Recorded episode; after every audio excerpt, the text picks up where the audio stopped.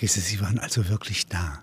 Und ja. Sie waren längere Zeit da, glaube ich, ein halbes Jahr. Halbes Jahr. Mhm. Haben da richtig ein Haus äh, gehabt, Kinder in die Schule geschickt. Richtig und sagen, als Tourist kann man, was Silicon Valley ist, gar nicht feststellen. Es gibt einen ganz stark ausgeprägten Silicon Valley Tourismus mittlerweile. Ganz viele äh, Unternehmen fahren dorthin, aber nach meiner Beobachtung verlaufen diese Besuche ungefähr so wie die äh, Besuche in Südafrika. Man will drei bis fünf Tage da sein und das Großwild sehen, den Elefanten, den Löwen, den Geparden, äh, den Elef äh, den, die Giraffe vielleicht noch dazu. Ähm, und wenn man Silicon Valley fährt, wollen viele Twitter, Apple, Google, Facebook sehen. Ähm, viele sind verblüfft dann von dem Besuch, kommen zurück, haben sich an der Schaufensterscheibe sozusagen die Nase einmal platt gedrückt, aber das Silicon Valley deswegen noch lange nicht verstanden, sondern eigentlich nur dem Faszinosum erlegen, ohne zu verstehen, wie es ähm, im, im Innersten funktioniert. Und dann kehrt man mit einem Zer Zerrbild ähm, zurück äh, und zieht oft auch die falschen Schlussfolgerungen. Und vor allen Dingen, dafür ist das Objekt hier des Studiums, nicht? Silicon Valley, viel zu mächtig und wichtig. Ja?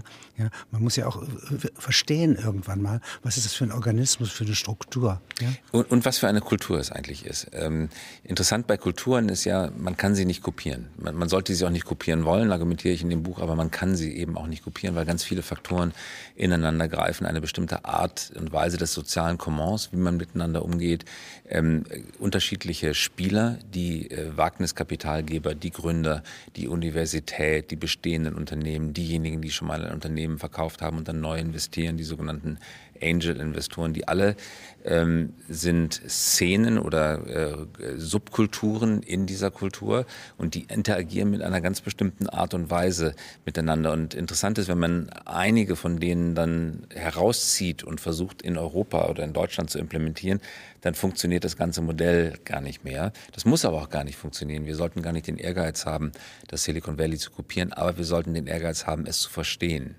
um also seine Stärken und Schwächen. Auf Culture, aber nach Richtung Westen. Nicht? Äh, genau, richtig. Äh, das ist tatsächlich ein Clash of Culture, weil wir es dort mit einer Kultur der Machbarkeit und des Gelingens zu tun haben, äh, die alles, was machbar ist, für wünschenswert hält. Und ähm, eigentlich auch sehr stark reduktionistisch denkt.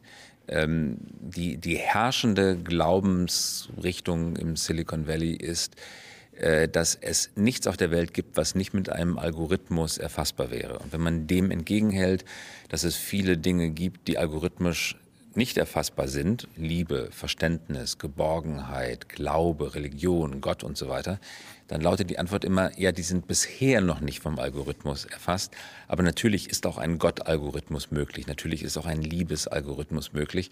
Alle Faktoren der Gesellschaft des menschlichen Zusammenlebens, so der Glaube, kann algorithmisch abgebildet werden. Das heißt, das Silicon Valley nimmt aus dem, aus der Welt das Geheimnis raus. Es gibt kein Geheimnis mehr. Es ist eine geheimnisfreie Gesellschaft. Und diesem Ideal strebt diese Kultur hinterher. Es finanziert das Verdrängen des Geheimnisses. Ähm, und das muss man gut finden oder man kann es ganz furchtbar finden. Interessanterweise liegt in Kalifornien selber auch schon der, der Widerspruch, nämlich in Berkeley, die Universität, die gegenüber von Stanford liegt, die eine ganz andere Tradition hat, die auch schon eine ganz starke naturwissenschaftliche Fakultät hat, aber eben auch immer äh, den Geist des Widerspruchs pflegte. Kein Zufall, dass in Berkeley und nicht in Stanford die Studentenbewegung damals entstanden ist. Und die Kritik am Silicon Valley wird heute von der anderen Seite des, der Bucht äh, Berkeley liegt genau auf der anderen Seite, auf der östlichen Seite der äh, Bucht, formuliert. Äh, und in diesem Spannungswiderspruch zwischen Berkeley und Stanford steht, äh, symbolisiert sich oder personifiziert sich ein Stück weit ähm, die, der, der Glaubenstreit darüber, ob es ein Geheimnis auf der Welt gibt oder nicht. Und dafür gibt es ein ganz starkes psychologisches Movens. Äh, nämlich das ist ja eigentlich die Fortsetzung oder Radikalisierung des Prozesses der Gottesverdrängung und damit auch des Aufklärerisch, der Aufklärung, der Mensch steht im Mittelpunkt und nicht Gott und wir sind sozusagen selber in der Lage, alles freiheitlich gestalten zu können, aber es gibt dann eben keine Geheimnisräume mehr, die wir gar nicht mehr gestalten können. Bloß der, das Missverständnis des Silicon Valley ist, zu glauben, dass uns das letztlich in eine psychologisch bessere und ähm, ruhigere Welt führt, weil es natürlich eben auch genauso viel Angst erzeugt, wie es Gewissheit erzeugt, weil die Freiheit alles machen zu können, bedeutet ja eben auch die Verantwortung, die Verpflichtung, alles machen zu müssen. Und äh, Freiheit erzeugt mindestens so viel Angst, wie es, äh, wie es, wie es Gewissheiten erzeugt. Und, und nur wenn ähm, Unternehmer, nur, nur solche Köpfe, die bereit sind, es alles auf Algorithmen reduzieren zu wollen, empfinden das als positive Wende. All diejenigen, die doch noch einen Restglauben an ja, man muss fast sagen, äh, an Romantik bewahren, die also glauben, dass es ein, ein, Geheimnis in der Welt gibt, das nicht algorithmisch erfassbar ist, die empfinden das als tief beunruhigend, äh, weil sie damit äh, eine äh, äh, Verdünnung der Kulturschicht verbinden, weil sie merken, äh, dass Tiefe verloren geht. Und vor allen Dingen, als in den Grimms Märchen, ähm, in dem Schloss ja, äh, die zwölf weisen Frauen eingeladen wurden und die dreizehnte Fee vergessen wurde, ja, hat die sich ja bitter gerecht. Wenn sie etwas ausgrenzen vom Algorithmus, das müssen sie, nicht, dann wissen sie nicht, was dies tut, das Ausgegrenzte. Äh, richtig. Der Algorithmiker würde Ihnen jetzt wieder entgegenhalten, das Ausgegrenzte richtig, das ist dann aber nur ein Parameter, der im Algorithmus immer noch eingebaut Ach, und wir setzen uns an die Spitze der 13. Fee. Äh, wir, wir, wir, wir, stimmt, wir haben die 13. Fee vergessen, aber jetzt bauen wir sie halt ein. Das ist ein Ach, Fehler, aber das ist ein selbstlernender Prozess und deswegen wird er mit eingebaut. Und das führt eben in der letzten Konsequenz ähm, äh, zu Ray Kurzweils Singularitätskonzept. Also wenn es wirklich so ist, ähm, dass alles algorithmisch erfassbar ist. Und wenn es, Hypothese, nicht auszuschließen ist, dass es ein ähm, Lesegerät gibt, das neuronale Strukturen auslesen kann und in elektronische Kulturen kopieren kann, dann bedeutet das nach Kurzweil, dass der menschliche Geist in die Cloud hochladbar ist. Zur Mathematik wird? Zur Mathematik wird. Und das wiederum, deswegen, daher kommt auch dieser Ausdruck Singularität, in dem Augenblick verschmilzt dann aller menschlicher Geist auf einem einzigen logischen Punkt äh, der dann äh, in der Cloud verteilt werden kann. Also ein Teil von Alexander Kluge kann in Berlin auf dem Server liegen, der andere Teil liegt in Florida, der dritte Teil in Utah und vielleicht noch ein bisschen in Shanghai. Und wenn irgendjemand die Datenpunkte miteinander verwechselt, dann äh, entsteht ein interessantes Mash-up oder Mix-up. Aber wenn das nicht passiert, dann sind sie halt ähm, virtuell in der Cloud vorhanden und sie würden übrigens den Unterschied gar nicht merken. Die Abwesenheit ihres Körpers würden sie gar nicht merken, weil, so argumentiert kurz, weil äh, ihr Bewusstsein, ihr, die Empfindung ihres Körpers ja eigentlich durch die Schnittstelle ihres neuronalen Stranges im Rückenmark entsteht. Und wenn man ihrem Gehirn sauber genug simuliert, dass ihr Körper noch da ist, werden sie gar nichts empfinden. Sie können aber dann abwählen all das, was sie in ihrem Leben beschwert. Äh, Krankheiten, Gebrechen, Liebeskummer. Das können Sie alles abwählen. Sie können selber sagen, äh, wie Sie gern gestaltet werden wollen. Also das menschliche Gemeinwesen, das Ich, ja, sozusagen wird entthront, ja, wie ja. vorher Gott. Ja, und äh, jetzt äh, äh, kann man aber sagen, dass in den einzelnen Elementen, den Fragmenten, die jetzt bleiben, so viel Leben steckt ja, dass etwas Interessantes, Neues dabei entsteht. Das äh, könnte, ja, und äh, Kurzweil sieht das Ganze ja in, mit einem ganz ausgeprägten Technologieoptimismus. Hm. Er sieht nur positive Entwicklungen und glaubt, dass das Menschengeschlecht damit ähm, auf eine völlig neue ähm, Stufe katapultiert werden kann. Unter anderem übrigens dadurch, dass der Tod als solcher natürlich verschwindet. Es gibt dann keinen Tod mehr. Und das empfindet er als Bereicherung. Wir das ist halt verblüffende. Dann, also sagen Sie ja, der Weltgeist. Ja? Das ist, ja, das ist Hegels, Hegels Weltgeist. Idee, Hegels, Hegels Idee, alte Idee ja? der Weltgeist. Und übrigens, es gibt dann auch das, das Wissen der Vergangenheit versinkt nicht in der Vergangenheit, sondern wird konserviert. Äh, und alle unsere Urahnen sprechen mit uns. Das ist ja auch in vielen Kulturen ein uralter Traum, dass die Ahnen sprechen. Da sprechen sie dann wirklich mit uns in dem Modell. Bloß. Und deswegen sehe ich persönlich dieses Konzept extrem kritisch und halte es für absolut naiv. Die Machtfrage wird nicht gestellt. Weil in diesem, in jedem System gibt es immer einen Systemadministrator. Und der große Unterschied zwischen dieser Kurzwahlvision und äh, unserer heutigen Welt ist, in unserer Welt gibt es zum Glück keinen Systemadministrator. Wir streiten je nach Religion darüber, ob es Gott gibt oder ob es keinen Gott gibt, aber ein Systemadministrator, der ein Passwort hat, um Alexander Kluge von der Platte zu löschen oder eben nicht zu löschen, den gibt es nicht. In diesem System ist die Machtfrage natürlich völlig ungeklärt und in jeder Cloud gibt es einen Administrator und äh, ich persönlich für mich und wahrscheinlich auch äh, kann das jeder für sich in Anspruch nehmen, möchte nicht, dass mir jemand von außen als Systemadministrator sagt, wo ich bitte verteilt zu liegen habe, was ich denke, wie ich mich fühle, was ich konsumiere. Ähm, äh, deswegen äh, ist es ein, ein äh, gefährlicher Traum. Und der Traum ähm, ist eben nicht nur eine Vision, sondern Ray Kurzweil ist eben im Hauptberuf äh, äh, Chief Technology Officer, Chefingenieur äh, von Google und ich will jetzt Google natürlich nichts unterstellen, aber ähm, es finden zurzeit im Silicon Valley schon sehr viele Investitionen mit vielen Milliarden statt, die die Technik, die benötigt wäre, um diese Singularität zu erzeugen, Wirklichkeit werden zu lassen. Es wird viel geforscht an der Beseitigung des biologischen Todes durch neue Medikamente, durch das Verstehen des zellulären Alterungsprozesses. Es wird viel geforscht, sehr, sehr viel. Drohnen, ja, der Informationen, Dro ja, richtig. Die, wie Engel, ja, äh, eigentlich Drohnen alles durchdringen. Engel, das ist ein guter Gedanke. Ja. Aber es ist ja so, das sind ja ganz alte Gedanken. Nicht? Äh, also wenn Sie die Apokryphen lesen, ja, äh, oder in der Spätantike sozusagen religiöse Vorstellungen sehen, dann sehen Sie auch diese Kampf um diese Macht. Nicht? Welche die Religion, die das hat, ja, die ist die überlegene. Ja. ja. Nicht? Deswegen muss man so lange erzählen, ja, welche Engel wichtiger sind als wer anders. Deswegen Sehen werden Sie? die Mhm. Rabbinen in Babylon sofort antworten, wenn die Christen sagen, zur rechten Seite sitzt, ja, dann sagen sie, nein, da sitzt ähm, ein Erzengel, der ist von uns. Und äh, damit schlagen Sie natürlich jetzt eine ganz entscheidende Brücke. In diesem Singularitätskonzept gibt es keinen Gott, aber gleichzeitig entsteht natürlich eine eine, eine Art neuer Gott. Wir erheben uns, Prothesengott. ja, genau. Wir empfehlen uns, wir erheben uns damit selber zum Gott. Also Hegelscher, Hegels säkularer Weltgeist bekommt da schon eine religiöse äh, Dimension. Und äh, insofern kann man auch eine, eigentlich eine Brücke zu, zu Nietzsche schlagen. Also Gott ist tot, hat man vor 100 Jahren gesagt. Mittlerweile äh, geht man über zu der Mensch ist Gott oder auf diese Art und Weise durch diese technische Transformation kann Mensch eine gottähnliche Qualität nichts bekommen. leer. Nicht? Also es setzt sich sofort etwas anderes da rein. Vakuum erzeugt Parasiten oder bevorzugt Parasiten. Und es ist eine sehr hohe Potenz, also hohe energiespendende Potenz, Mhm. das Vakuum. Ja, aus dieser Leere kommt was, aber Monstern möglicherweise. Richtig.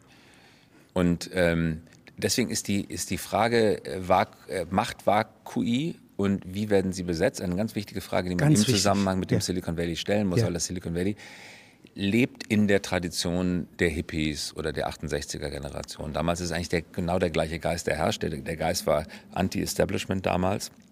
Er war revolutionär. Er wollte Bestehendes umstürzen und die Verhältnisse umkehren. Unten sollte oben werden und oben sollte unten werden. Das ist den 68ern nicht gelungen. Eine äh, kulturelle Revolution haben sie mit Sicherheit ausgelöst, aber sie haben keine einzige Bank zerstört, sie haben kein Autounternehmen, sie haben kein Chemieunternehmen und kein Militär äh, ins, ins Nichts gestoßen. Das ist heute vollständig anders. Das heißt, 50 Jahre später, die Nachfolger der Hippies haben genau das gleiche Anliegen, Anti-Establishment, Veränderung der Gesellschaft, Veränderung der Machtstrukturen in der Gesellschaft. Aber sie sind dadurch, dass sie es mit den Mitteln des Kapitalismus machen, dramatisch erfolgreicher als die Generation vor ihnen. Bloß, damit erzeugen sie ein Machtvakuum. Weil Establishment vom Thron zu stoßen, aber keine neuen Machtstrukturen einziehen Keine äh, zu lassen. keine Inhalt- libidinösen Strukturen. Richtig. Also sie saugen Libido ab, ja, das was Sehnsüchte von Menschen sind, nicht, und geben es aber nicht wieder, liefern es nicht zurück, diesen Teil. Äh, Ja, und treten dann plötzlich in diese Stelle. Also sie sind sozusagen gleichzeitig die revolutionäre Kraft, aber wollen eben auch dann äh, der, äh, der Robespierre des neuen Systems sein. Ich will jetzt niemanden mit Robespierre vergleichen, aber das ist schon eine Revolution, äh, die dazu führt, ob gewollt oder nicht gewollt, dass die Revolutionäre die neuen Machthaber werden. Sind die evangelisch oder katholisch in der Mehrheit? Äh, Die sind, ähm, das kann man so gar nicht sagen, weil es keine Mehrheit gibt, sondern das ist eine sehr vielfältige Gesellschaft, äh, die aus allen Ländern der Welt kommt. Äh, alle politischen Überzeugungen sind vertreten, alle Religi- Religionen sind vertreten. Neubabylon. Ähm, ja, aber dadurch entsteht die Stärke. Äh, das ist eine Stärke, die wir hier in Europa an ganz wenigen Orten haben. Interessanterweise diskriminiert das Silicon Valley niemanden. Das ist äh, aus meiner Beobachtung das toleranteste soziale Umfeld, das man sich vorstellen kann. Aber es gibt eine Menschengruppe, die diskriminiert wird. Das sind die Mittelmäßigen. Wenn sie nicht brillant sind, dann Das werden sie vom Grunde Silicon Valley diskriminiert. ja. Genau. Das ist eine Oligarchie, äh, eine Meriokratie. Äh, das Mittelmaß wird verdrängt, übrigens auch räumlich verdrängt. Äh, das Silicon Valley ist mittlerweile von den Preisen ja so überhitzt, die Gehälter sind so hoch, die Mieten sind so hoch, dass sich ähm, die Menschen, äh, die normalen Menschen gar nicht mehr leisten können, da zu leben. Also man kann es immer ganz gut sehen, wo lebt die eigene Haushaltshilfe und wo leben die eigenen äh, Kinderbetreuer, Kindermädchen. Also beschreiben Sie das mal den Ort. Ja, ja also äh, unsere, unsere, unsere äh, Haushaltshilfe ähm, konnte sich nicht leisten, in dem Ort zu leben, in dem wir gelebt haben. Und wir konnten uns kaum leisten, da zu leben, weil es so teuer war. Und äh, die musste dann jeden Tag anderthalb Stunden zur Arbeit fahren, jede Richtung.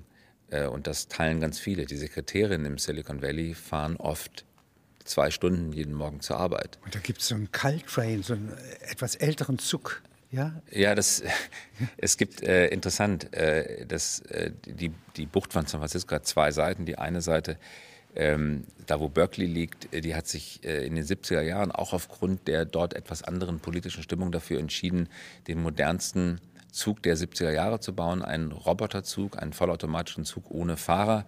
Äh, der heißt ähm, Bay Area Rapid Transit BART ohne Fahrer, äh, fährt auf hochgestellten Fahrwegen und man steigt mit einem tollen Ticketsystem ein. Aber interessanterweise auf der Gegenseite, also da, wo Stanford ist, unterhalb von San Francisco im Silicon Valley, hat man nicht die politische Mehrheit gefunden, einen solchen modernen Zug zu bauen. Da fährt eine uralte Diesellokomotive. Die Strecke ist noch nicht einmal elektrifiziert. Also es handelt sich um eine S-Bahn, die nicht elektrifiziert ist und die Bahngänge, Bahnübergänge. Ja, diese Riesenpendlerströme. Genau, die Bahnübergänge sind äh, noch nicht mal wirklich äh, computergesteuert, sondern die Züge hupen immer auf dem Weg zum Bahnübergang. Das heißt, bis nachts um zwei wird man äh, geweckt von dem lauten Hupen dieses Dieselzuges. Da sieht man, äh, das ist indikativ für äh, die, die Stimmung dort. Der, der private Sektor ist enorm stark, aber der öffentliche Sektor ist enorm schwach. Äh, man, man, äh, man kann sich einfach nicht durchringen, den öffentlichen Sektor zu stärken und da mal eine vernünftige S-Bahn zu bauen. Äh, dafür ist der private Sektor ungeheuer stark. Und die Universität Stanford ist vor allem deswegen so reich, weil sie viel Geld von Spendern bekommt. Man spricht ja von Paris, der Hauptstadt des 19. Jahrhunderts. Und ähm, wenn man äh, fragen würde, die Hauptstadt des 21. Jahrhunderts, dann wäre das möglicherweise gar keine Stadt. Ja, aber irgendetwas, wo ich glaube, ich, ich, müsste ja, es so etwas, so ein Attraktor, wie es Paris im 19. Mhm. Jahrhundert ist, für Weltausstellungen äh, mit samt Eiffelturm und so weiter, müsste es eigentlich für unsere Zeit auch geben, weil es immer Attraktoren gibt. Und einer davon scheint mir nach Ihrer Beschreibung Silicon Valley zu sein, aber eben keine richtige Stadt. Es ist keine Stadt, äh, der im Silicon Valley gehen einfach urbane Qualitäten äh, ab, aber es ist mit Sicherheit ein Cluster. Das ist ein gutes Wort vielleicht auch dafür. Cluster. Aber Sie haben natürlich völlig recht damit. Eigentlich sind große Stadtkulturen immer durch Technologien geprägt worden. Venedig hat äh, seine Vorherrschaft äh, verloren durch die äh, portugiesisch-spanische Entdeckung äh, der Hochseesegelei.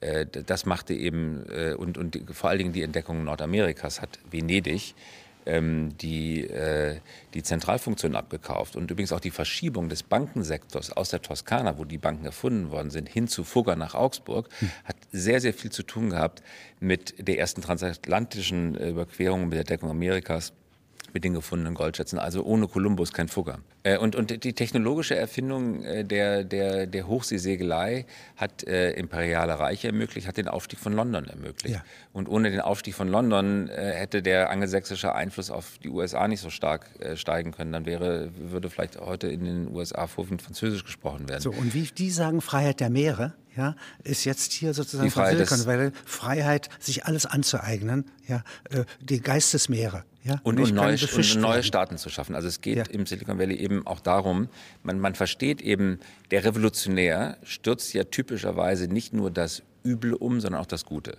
Ja. Das ist ja das Drama jeder Revolution dass eben nicht nur das Übel abgeschafft, sondern auch das Gute abgeschafft wird. Und so hieß es ganz genauso. Man versteht im Silicon Valley den Umsturz bestehender Strukturen als Wert an sich, ohne sich die Frage zu stellen, was ist umstürzenswert und was ist eigentlich bewahrenswert. Schauen Sie sich die Investitionen an, äh, beispielsweise in Server, die auf Hochseeschiffen laufen und damit keiner nationalen Regulierung mehr unterliegen.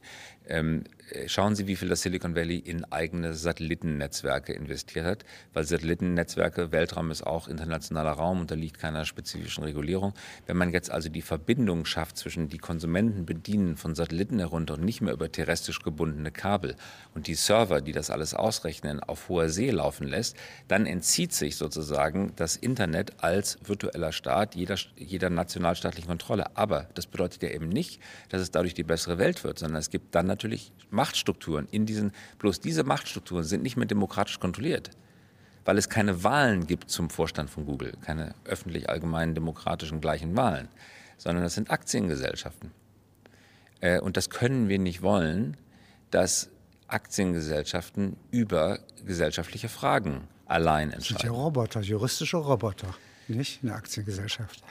Ja, ähm, ja aber sie, an der Spitze von Aktiengesellschaften stehen eben Personen. Vorstände. Ja. Äh, und das also sind richtig, Individuen. Das sind Menschen, ja. Das sind Individuen und ja. die haben natürlich ihre Meinung, auch ihre völlig ja. legitimen Meinungen, bloß die haben eben die wirtschaftliche Macht. Und, und in Ihren Metaphern gesprochen, also diese Schiffe, da wird ja die Seelen, man sagt Seelenverkäufer für ein altes Schiff, ja, man sagt so viel Seelen statt Matrosen, nicht? Ja. Sie gingen, äh, und insofern ziehen auch diese neuen großen Unternehmen äh, seelische Kräfte der Menschen, ja, aus den Menschen raus Sie, genau. und hinter sich her. Ähm, sie, äh, und das ist immer ambivalent. Es ist nie ja. gut oder böse. Nein. Es wäre sehr leicht, eine Anklageschrift gegen ja. Silicon Valley zu verfassen, aber es ist Nein, immer ambivalent. Ist es ist immer ambivalent. Ja. Äh, ist natürlich ein, ein Faszinosum. Die Produkte, die die produzieren, sind faszinierend. Die meisten Menschen haben zu ihrem iPhone, zu ihrem iPad eine emotionale Beziehung. Ein hab, Faszinosum.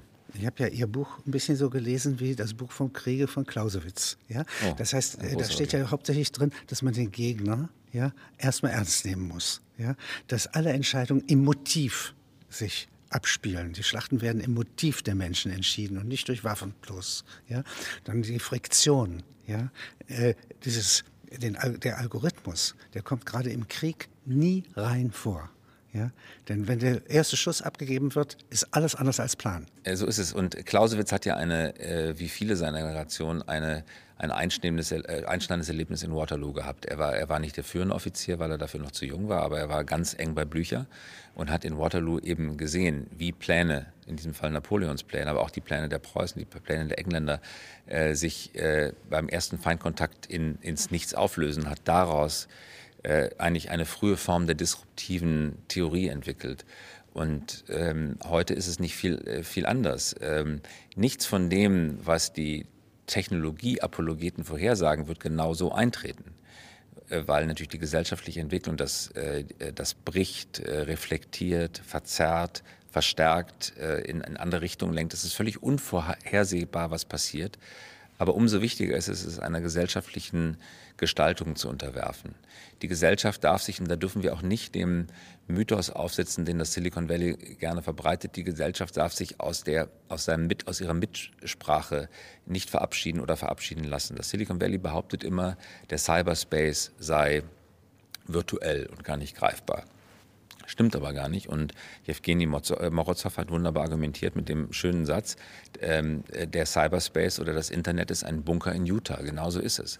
Äh, irgendwo stehen die Server und irgendwo laufen die Kabel. Und natürlich haben Nationalstaaten und damit auch Demokratien die Möglichkeit, vernünftig zu regulieren, was dort stattfindet. Sie haben nicht nur die Möglichkeit, sie haben auch die Pflicht, das zu tun.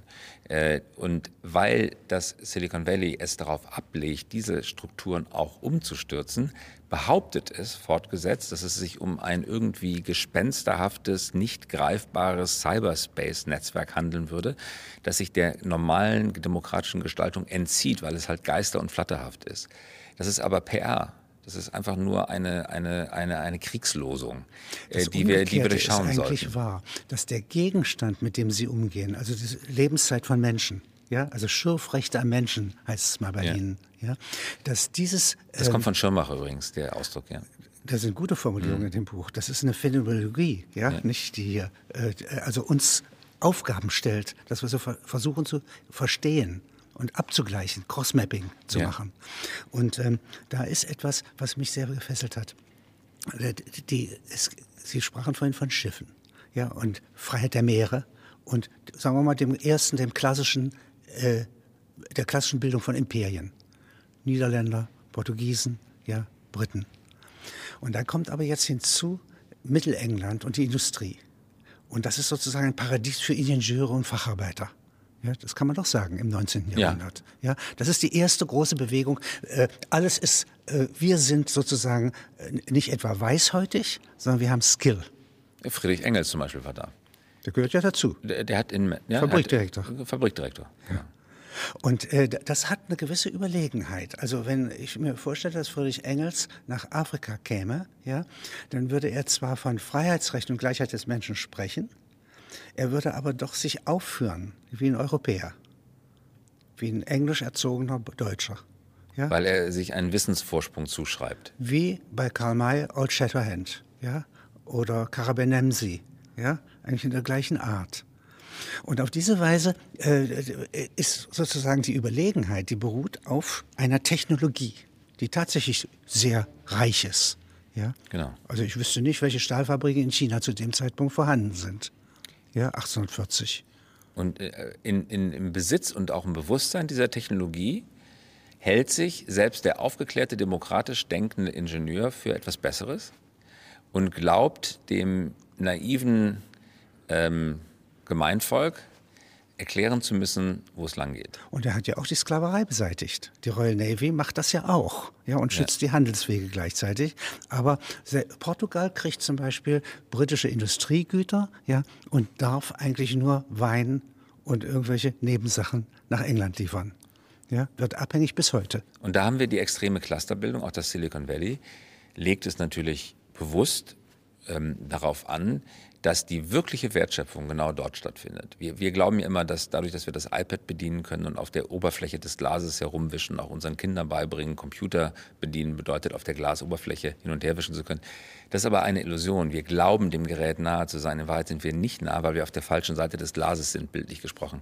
Weil die interessante Seite des Glases ist die Unterseite. Also dort, wo quasi die echte Wertschöpfung drin steht, in der die Ingenieursleistung, die dort steht, die Programmierleistung, die dort steht, dieses Gerät zu erfinden, das ist das, was das Silicon Valley macht. Und diese Glasscheibe trennt sozusagen einen winzigen Teil der Weltbevölkerung, das sind im Silicon Valley 2,5 Millionen Menschen, die sozusagen unter der Glasscheibe arbeiten, die diese extrem hohe Wertschöpfung erzeugen und der Rest der Menschheit, versklaven wäre jetzt ein großes Wort, aber doch zumindest verkonsumiert werden soll. Dieser Rest der Menschheit soll die Oberfläche der bedienen und nach Möglichkeit äh, möglichst viel Wertschöpfung dann drüben abliefern. Die gängige Theorie ist, dass ein Unternehmen, ähm, also die Silicon Valley Theorie ist, dass Unternehmen drei, jedes Unternehmen kann drei Sachen theoretisch produzieren. Es kann die Hardware produzieren, es kann die Software produzieren und es kann das Systemdesign machen, wie Hardware und Software zusammenarbeiten. Und die Theorie im Silicon Valley ist, dass man nie alle drei Sachen auf einmal beherrscht, sondern immer nur maximal zwei davon beherrscht. Also such dir bitte aus, welche zwei du beherrschen möchtest. Also Apple beispielsweise macht die Software und macht das Systemdesign, macht aber nicht die Produktion ja, äh, sondern die Produktion wird in, in Auftragsfabriken gefertigt, unter Aufsicht von Apple. Das gehört zum Systemdesign dazu. Die deutsche Industrie nimmt für sich bisher in Anspruch, dass sie alles drei machen möchte. Daimler möchte das Systemdesign machen, möchte die Software für das eigene Auto bauen und möchte die Hardware für das eigene Auto bauen. Wahrscheinlich und da teile ich die Meinung des Silicon Valley, ist das über ehrgeizig, weil in einem dieser drei Faktoren, nämlich bei der Software, hat die deutsche Autoindustrie in den letzten 10, 15 Jahren ungeheures Terrain verloren. Man vergleiche die wirklich im Vergleich zu Apple und Google dramatisch schlechten Navigationssysteme in den Autos. Sie können doch einem Autonavigationssystem heutzutage nicht sagen, ich suche bitte schön äh, eine Empfehlung für eine gute Flasche Wein und wo kann ich sie am besten einkaufen. Das können Sie aber äh, das Apple-System fragen und das leitet Sie dann direkt zu dem besten Weinhändler mit dem hoffentlich billigsten Preis.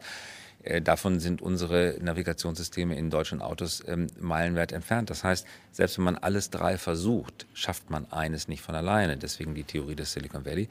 Streich freiwillig eins von der Liste und mach die beiden anderen Sachen oder vielleicht auch nur eine einzige Sache vollständig alleine. Kannst du dir aber aussuchen, in welcher Kombination.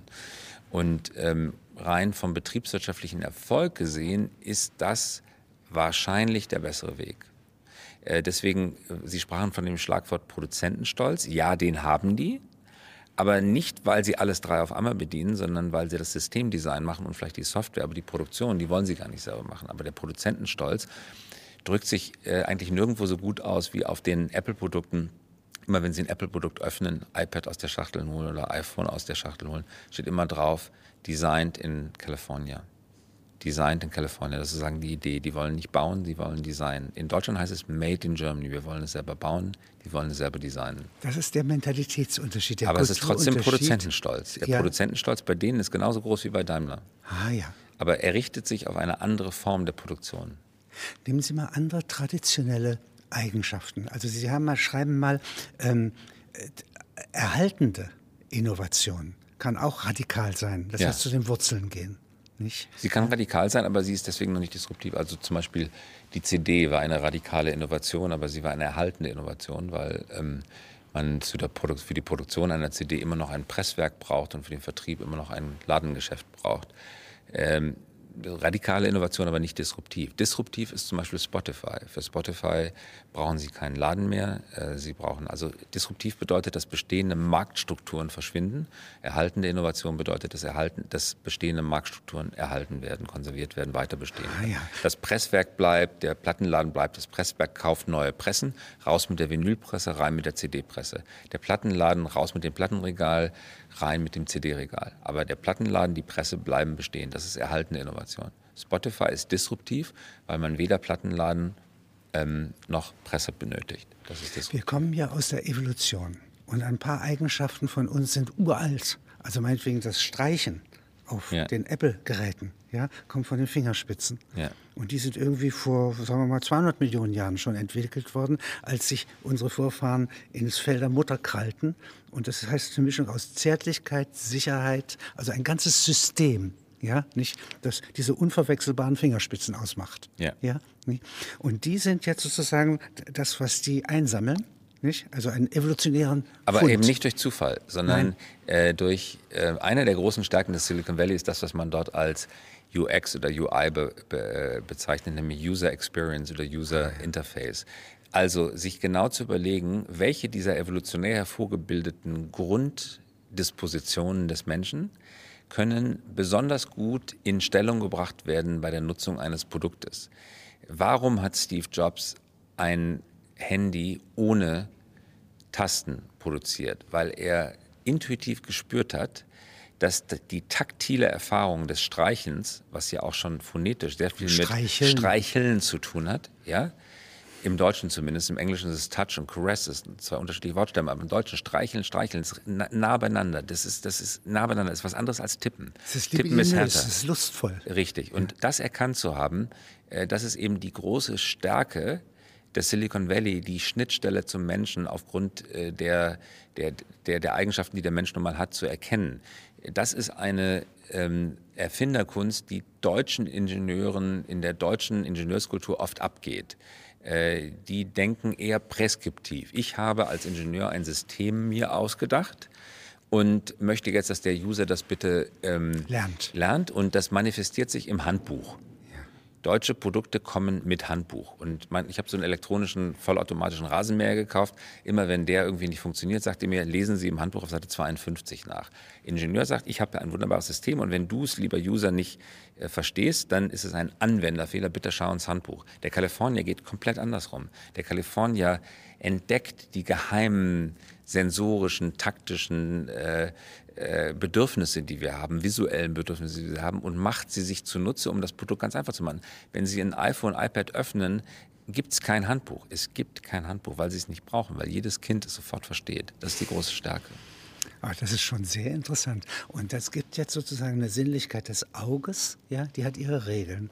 Das Ohr ist für Musik da, für Sprache da, aber auch für Gleichgewicht, ein Gleichgewichtsorgan. Ja. Das heißt, es sind ganz komplexe Dinge, die man mit dem Ohren, mit zwei Ohren auch noch tut, ja, nicht? Und der, die Lippen, ja, die etwas verschließen können, aber auch Sprache rauslassen, nicht? Das ist schon. Und Herr Kluge, da sprechen Sie was ganz, ganz Wichtiges an, ähm, weil diese Disziplinen zum Zusammenarbeiten zu bringen, ist das, was die amerikanische Campus-Universität leistet. Und äh, was ich in Deutschland beklagenswert finde, ist, dass es eigentlich keine Campus-Universitäten gibt. Ich lebe persönlich in Dahlem. Dahlem ist damals als die deutsche Antwort auf Oxford gegründet worden und ich kann jeden Morgen sehen, dass dieser Campus nicht funktioniert. Da studieren 40.000 Studenten, die kommen alle mit der ähm, U-Bahn morgens rein, fahren abends wieder raus. Niemand wohnt da auf dem Campus. Die Fakultäten sind voneinander getrennt. Es gibt noch nicht mal eine geschlossene Campuszone, öffentliche Straßen gehen dadurch, ähm, äh, äh, private Gebäude sind dazwischen. Es gibt keinen geschlossenen Campus und es gibt keinen Grund, dort über Nacht zu bleiben. Ganz anders Stanford. Stanford lebt von dem Campusgedanken. Es lebt zum Beispiel müssen Sie im Grundstudium in Stanford keine Fakultät wählen. Der alte faustische Spruch, wähle deine Fakultät, der gilt nicht im Grundstudium. Das Grundstudium ist ein Studium Generale. Auch der Literaturwissenschaftler muss sich mit Ingenieurwissenschaften beschäftigen. Oh, und umgekehrt. Weil das die Mittelalter die Universität ist, die ja, Artistenfakultät. Genau. Und äh, es gibt keine, keine Wahl des Studienganges im Grundstudium. Und erst, wenn Sie den Master machen, erst wenn Sie an die Design School oder die Business School gehen, müssen Sie sich für die Fakultät entscheiden. Aber selbst dann leben Sie auf dem Campus, haben soziale Bindungen, Freundschaften begründet mit Leuten, die ganz anders ticken als Sie. Und Sie leben immer noch auf dem Campus. Ich will Ihnen ein, ein Beispiel nennen. Auf, in Dahlem zum Beispiel, und das gilt für die meisten Campi in Deutschland, kann man als Student kaum leben. Und wenn dann in ganz hässlichen Studentenwohnheimen. In, Dahlem gibt es noch das auch viel zu wenig. In, ähm, in Stanford lebt fast jeder auf dem Campus, äh, weil es auch genug Angebot dafür gibt. Ähm, aber man muss nicht in diesen sogenannten Dorms leben, weil die nach Mann und Frau getrennt sind, äh, oft. Äh, und das war ein Problem, dass wenn zwei Leute sich verliebt haben, sind die vom Campus runtergezogen, weil sie zusammen nicht mehr leben durften. Dann hat ähm, Stanford entschieden, in ein neues Gebäude zu investieren, wo Paare, die sich verliebt haben, zusammenziehen können. Das heißt also, selbst für diese Unter-Untergruppe von Menschen, die jetzt zusammenleben möchten, hat man eine Campus-Lösung gefunden, um auch die in diesem, ähm, in diesem Ökosystem zu behalten, weil das wichtiger Input ist wichtiger Influx äh, ist, der, der dort stattfindet. Man, man mochte selbst diese kreative Kapazität nicht verlieren. Also alle auf diesem Campus, interdisziplinär. Und jetzt komme ich zu dem Punkt, den Sie gerade ansprachen. Deswegen trifft der Computeringenieur den Neurowissenschaftler, der genau versteht, wie evolutionär die Fingerspitze entstanden ist, der begreift, wie die Verschaltungen im Gehirn stattfinden, wie die äh, ja, neuronalen Bäume in welches Zentrum laufen, Gehirnwissenschaftler, ähm, äh, äh, Gedächtniswissenschaftler. Das alles kommt zusammen mit Philosophen, mit Semantikern aus der Sprachfakultät, äh, mit äh, Designern aus der Designfakultät. Und die alle zusammen bilden Teams und arbeiten an ganzheitlichen Systemen. Alles, was wir brauchen, finden wir in unserer eigenen Kultur. Nehmen wir ein Beispiel. Vergleichen wir den Campus von Dahlem mit dem Marktplatz von Siena. Wir haben Städtebau, den Städtebau erfunden. Siena funktioniert deswegen, weil die Stadt topografisch architektonisch so angelegt ist, dass Menschen miteinander kommunizieren. Ähm, amerikanische Städte sind viel, viel schlechter als Siena. Unsere Innenstädte sind, wir, wir wissen, wie Städtebau funktioniert, nicht die Amerikaner.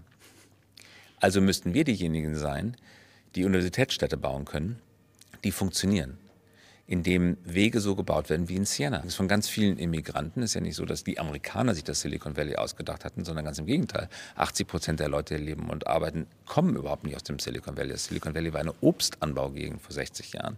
Es sind Leute, die von überall hingezogen sind und ähm, ein ganz bestimmter Typ von Mensch. Ähm, ein Typ von Mensch, der für sich beschlossen hat, keine Kompromisse mehr zu machen, sondern er selber zu sein. Das sind Menschen, die so im, im Nietzscheschen Sinne äh, das Kamel befreit haben von seiner Last. Äh, sie sind zum Löwen geworden, weil sie sich selber gefunden haben und vom Löwen werden sie zum Kind. Sie werden naiv, weil sie einfach nur noch das verwirklichen wollen, was sie selber sind. Sie haben sich selber angenommen mit allen Fehlern und Nachteilen und Talenten, die sie haben. Sie schreiben mal etwas, was mich sehr bewegt hat, ist, wenn, wenn man angegriffen wird durch diese disruptiven Innovatoren, ja, die so schnell wachsen ja, dass äh, sie tödlich sind, ehe man es bemerkt hat und die quasi den Boden wegreißen. Ja. Da sagen sie, wenn man sich wehrt dagegen, ist man befangen und verliert und wenn man sich nicht wehrt, ja, das ist, ist auch Drama. falsch. Das ist das Dilemma des Innovators. Das ist das Dilemma des Innovators, genau. Wenn Sie, Wenn Sie mir das nochmal beschreiben, weil mich das sehr gefesselt hat, das ist so wahr. Ja, äh, ich muss das jetzt gar nicht an der Gegenwart untersuchen.